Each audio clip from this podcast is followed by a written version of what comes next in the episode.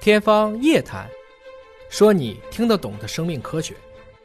欢迎各位关注今天的《天方夜谭》，我是向飞，为您请到的是华大基因的 CEO 尹烨老师。尹烨老师好，哎，向飞同学好啊！最近都是关注新型冠状病毒的一些情况哈，国内国际的科研机构也都是纷纷的在做相应的研究。那么，来自德国的一项研究表明呢，感染新型冠状病毒的人会在感染初期就释放出大量的病毒，就刚感染它就开始传人了，对嗯吧？对传播病毒了。他说的是传播性啊，叫嗯独独立独立的传播性。对嗯，这也解释了说为什么呢，在世界范围内这么快的就能够传出来。就你刚感染，你可能觉得自己还没什么太多症状的时候，那么它其实已经开始往外传了啊。这个也好理解，嗯因为它一开始呢，病毒肯定是从上回道侵入的，对，它会在上回道快速的一个增殖。嗯这个增殖过程中呢，它其实是肺，它最后要慢慢往下走。嗯这个走的过程中呢，其实就在没走下去那段时间，嗯，它突破人体的免疫屏障，嗯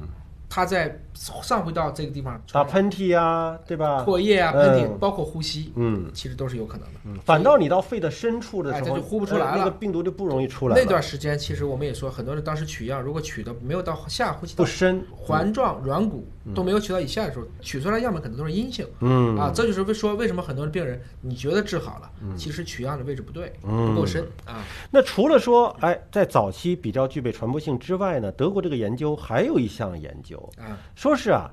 十天左右，嗯就是你感染了之后有症状，大约十天左右，这个人就不具备传播病毒的能力了。哎就自己虽然是有症状了，对，但已经不太能够传给别人了。括号这嗯篇文章没有经过同行评议，那就又是预印版本，所以是这吧？新冠这个期间呢，我发一篇文章我太重要了，嗯，因为我必须重视我的时效性。对，所以一边同行评议，一边我就把结果先公布于众了。但这两个文章结果必须是一致的、嗯啊，要不然你你你不能说你还带改的，这不等于换底牌了吗？就这个意思。嗯，只是这一份德国的研究哎给出了这样的一个嗯结大家论，千万别理解啊！我是感染十天了，我就没有传播能力，我出去玩儿去了。它不嗯是这个事实的真相哈，它只能说是这一份研究在有限的样本人群内得出的一个结论。对那么咱们就分析一下这个研究嗯具体是怎么做的对，包括它的科学性啊。啊那么研究者呢是监测感染了这种 COVID 十九的九名的患者，对，那实际上这个数据量还是相对比较少的，啊对，只研究了九名嘛，研究它的病毒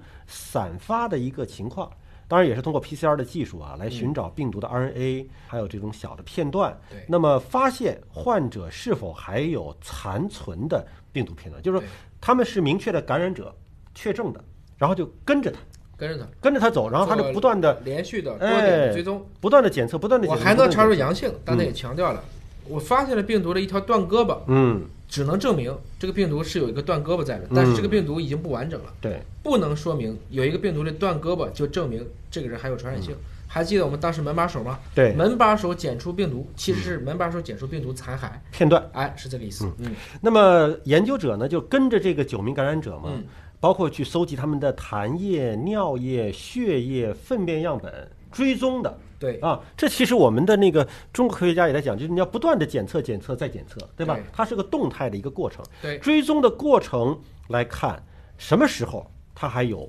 传染能力？没错什么时候它可能就没有这个传染能力了？嗯，那么这个结论哈，五天之后，五天之后，除了两名病情较重的患者，其余患者的病毒的散发的水平都下降了。对，就重症，它的感染力还是强的。但是如果说它自身的症状已经比较缓解了之后呢，它的病毒的传播的能力也在下降。我们实际也是这个情况，就是你像在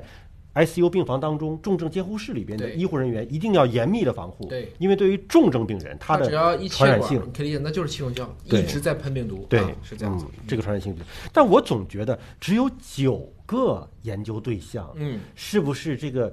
严谨度还是差了点儿啊？数据量太小了吧？这个呢，其实更重要的是在于，不管是几例，但是它是连续追踪，其实还是有意义的。嗯因为大部分人还是类似的，除了这两个比较重的啊，其他的人其实这个已经大幅度降低了。嗯，最主要呢，大家就喜欢用它跟 SARS 比、嗯 s a r s 和它是不一样的。SARS 的高峰的病毒散发是到了肺以后，嗯是到了这个下呼吸道、才开始变成一个高传染性，哦而这个是在早期就高传染性，所以它为什么呈现出一开始它就爆发的特别快，嗯这是这个病毒的一个特征。因为开始可能你症状不明显的时候，哎它传播能力却挺强的。哎，那这里提到了一个跟 SARS 的比对哈，说 COVID 十九患者的散发的水平呢，比 SARS 感染者的散发水平高一千倍以上啊！因为你下呼吸道喷和上呼吸道喷，啊你觉得你哪个地方更容易喷出来呢？那肯定是在上面浅表的时候嗯对更容易传出对来。是这样子。哇，那这个真的是传播力果然是强很多啊，是一的千倍啊！哎，呃，这个事实其实可以解释，就是说为什么这种病毒能够迅速的传播的一个很重要的原因。那其实还是跟什么呢？就是说人们重不重视。嗯你比如说，开始很多国家都不重视，因为当人还症状不明显的时候，肯定不重视啊。可是恰恰这个病毒就是在你症状不明显的时候，对传播力最强啊，所以你越早重视起来，越早阻断哎，你的防的水平就越好。所以千万不要认为不戴口罩，嗯，这是对的。嗯，现在全球很多不戴口罩的地方是他买不到口罩，嗯，所以他如果说全民都抢口罩，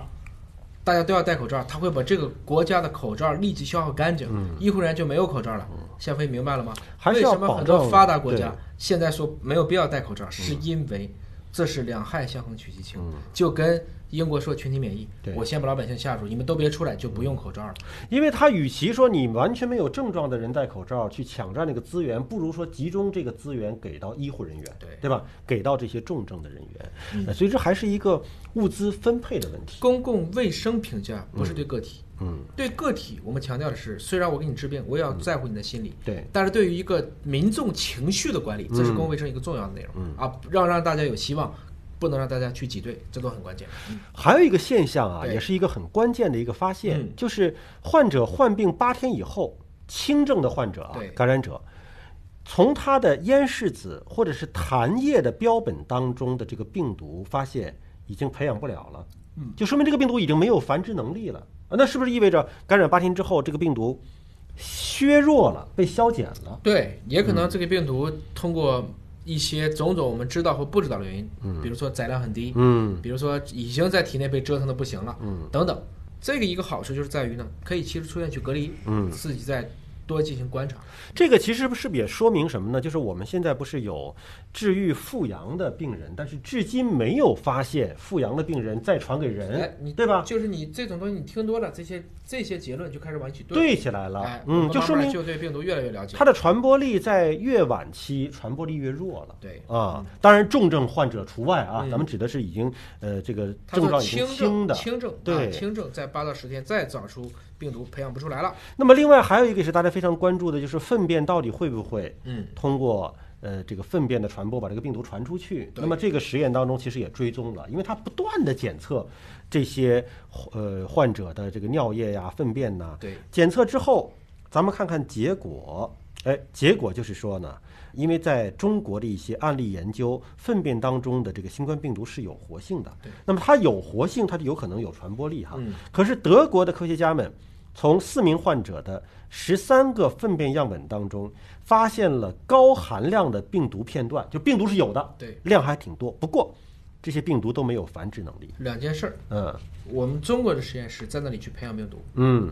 德国的方法是用 PCR 的方式去查这些病毒的 RNA 片段，嗯，就一个是要把你囫囵个儿的抓出来，一个我只要找到你的片段 片段就可以了。嗯，这俩是完全不一样的。嗯，也就是说，当我培养病毒的时候，我给你病毒的条件，嗯，是一定最适合你生长的条件。对德国的方式是在于你在粪便里面泡着，你是不可能活出来的。哦，听明白了吗？就是我不是培养你，我我不是为就了把是你培养出从来自然环境当中提取你。换言之，不管它，它就死了。嗯，中国的实验室，我给你病毒开始上 ICU，制造个我温制床。造一个温床，让你能培养出来活性，它的区别在这里。嗯，所以现在来看，粪便传播这件事情应该不成立了。如果这篇文章能够正式通过平安评议的话，嗯，因为他提到了说，粪便当中散发的这种病毒，是否因为与肠道环境接触而变得无传播能力，这是他下一步要研究的。就是说，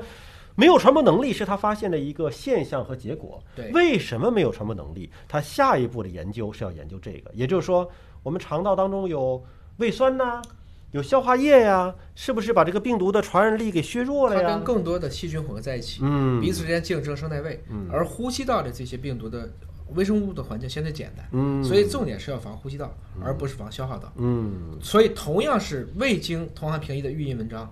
孰高孰低，嗯那还这是这不德国这篇的这个预印版水平可是不低的哎啊是。这样子。它除了粪便、和痰液之外，他还研究了血液和尿液。对，那么，同样的研究方法，血液和尿液样本当中的病毒同样无法生长繁殖，也就是说明，啊，你说撒撒个尿就就传了这个疾病了，这这这可能性非常低。非要把它培养出病毒，可能是做得到的，嗯但在正常环境下，他们证明是养不出病毒的。嗯这不是说我一定要把这个病毒给养出来，而是要鉴别在一般的条件下，它会不会进行第二次的传播。除了对病毒的传播性做了研究，这个研究还有一个分析、嗯是被感染人通常在六到十二天内开始快速产生针对新型冠状病毒的抗体，而抗体的迅速增加可能就解释了为什么大约百分之八十的新型冠状病毒感染者没有发展出严重的病症，就是这些人不治疗，他也没有重症化。对啊，百分之八十是这样的情况，所以我跟们绝大部分人得感冒就是这样子，嗯就是这样子、啊，逐渐的产生抗体，就把它直接就去清掉了。所以这些研究如果参照着来听，新型冠状病毒似乎也没那么可怕了。只要别一开始挤兑医疗资源，嗯一开始大家别瞒着、知情不报、对，捂着，直嗯到这个病情一爆发了，又没有很快的去疏导，那这个时候把很多的轻症拖成重症，重症拖成了绝症，就十年难救了。嗯而另外一个角度来看，其实各国虽然都没有采用这种严防死守嗯这样的一些隔离方式，但是如果能够真的精准的去分类实施，嗯我们看新加坡、看日本、看韩国对嗯最近的一个案例也是行之有效。还是那句话，家家都有难念的经，各国体制不同，你是对的，别人未必就错。所以未来哈，当然我们希望是彻底战胜这个病毒，以后它最好不要再来了。但是通过这些分析，你发现如果它变成一种季节性的流感，可能就是跟禽流感一样，哎，禽流感刚出现的时候，大家也是很害怕，后来来的次数多了。也就习惯了， 啊发现就啊，每年可能来这么一次，来了大家注意一下卫生，注意一下防护，也就过去了。嗯，好，感谢叶老师的分享和解读，下期节目时间我们再会。